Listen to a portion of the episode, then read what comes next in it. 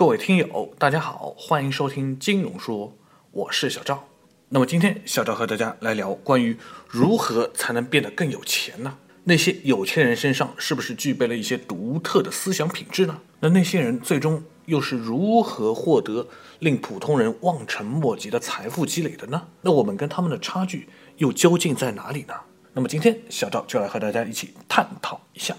首先啊，小赵这里说啊，这个在漫长的求学经历和成长过程之中呢，我们对于事业成功或者说赚很多钱的认知的高度其实是相似的，那就是努力学习，考上一个好的高中，然后再读一个好的大学，选择一个好的专业，找到一份好的工作，最后拼命工作，成为高级管理员，从此过得衣食无忧的幸福生活。可是呢，到了毕业之后，进入社会，你才发现啊。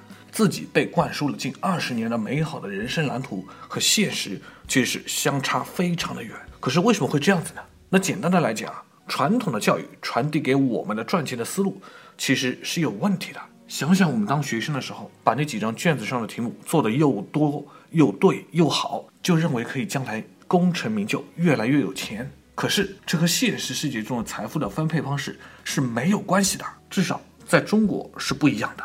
你的工资。就是由你所在的企业的利润的丰厚程度和你对利润的贡献程度所决定的。其实这就是一个天经地义的常识，可是却有很多人是不理解的。尤其是很多人以为自己读了一个名校就一定可以拿到高工资。所以说，有时候人生的这个痛苦呢，主要就源自于对错误的一些期待。其实我们渴望成为的那种有钱人，不是靠技能获取一份高工资的。严格的来讲。即使是在中国，凭借高超的技术领取高工资，最终取得财务自由，其实也是非常的难，而且会变得异常的辛苦。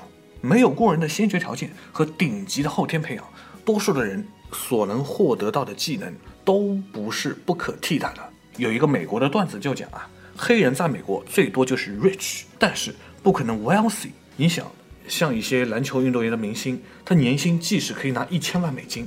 那只能叫做 rich，但是给他们的工资支票上签字的那些白人老头们，那才能算得上是 wealthy。所以事实上呢，我们身边最常见的有钱人，其实是给我们签支票发工资的人。他们不是技能过人的人，而是整合资源的人，简称为老板。这里要值得一提的是，在现代的商业环境下，并非传统的企业那种百分之一百的拥有者才叫老板，项目投资人。合作伙伴、装修队的工头，安排一对小弟在三里屯收二手 iPhone，自己则坐在旁边抽烟的人，但凡是直接能够发起并促成商业活动的人，其实都是老板。你真正渴望成为的那种有钱人，其实都不是超凡技能的人，而是寻找资源并且能够整合资源的人。这就是学校从来都不曾告诉我们的秘密。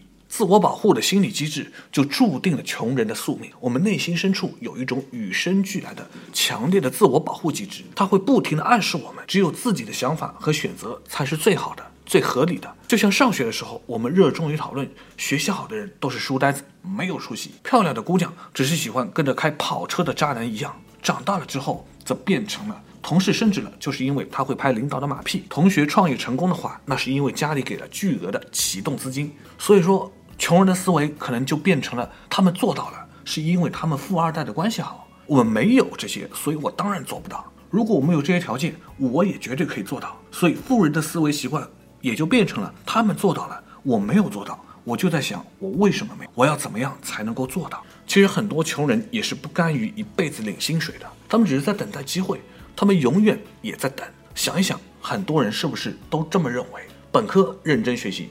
积极参加课外活动，拓展社交，最终以优异的成绩和丰富的简历的内容找到一个大公司的工作，然后积累几年的工作经验，再准备跳到跨国公司里面任高级管理人员。时机成熟的话呢，就凭借多年工作的积累的经验和人脉跳出来，打算单飞，最终创业成功。那听起来呢，这样的一个做法是如此的按部就班，可是真的不是这样子。穷人总以为有钱人的每一步都是按部就班、顺水推舟得来的，所以总是要等着时机都成熟的时候，一切资源都获取的时候，才想到可以行动了。但其实呢，当你真正开始做一个整合资源的老板的时候，你可能就会发现，你之前自以为拥有的那些资源和人脉，远没有你想象的那么好。任何一个商业活动的从无到有，都必然要经历那些团队不整合就没有客户的阶段。就像滴滴打车，在两三年前还在机场附近一个一个拉着出租车司机，让他们下载 APP；而就像雷军创立小米的时候，也是一个一个登门挖人，就挖了将近一年。相比之下，我们觉得我们有的那些资源又能够派什么用呢？所以小赵就得说啊，老板的实质就是寻找资源，然后整合资源，并不是拥有现成的资源。真正把事情能做起来的人，考虑的问题的实际过程是这样子的：这件事我一定要做，缺什么我就去想办法去争取，而不是觉得做不起来，所以就永远等待机会，认为可以做了，我才去行动。好了，今天的节目也就到这里了，感谢大家的收听，咱们下期节目再会。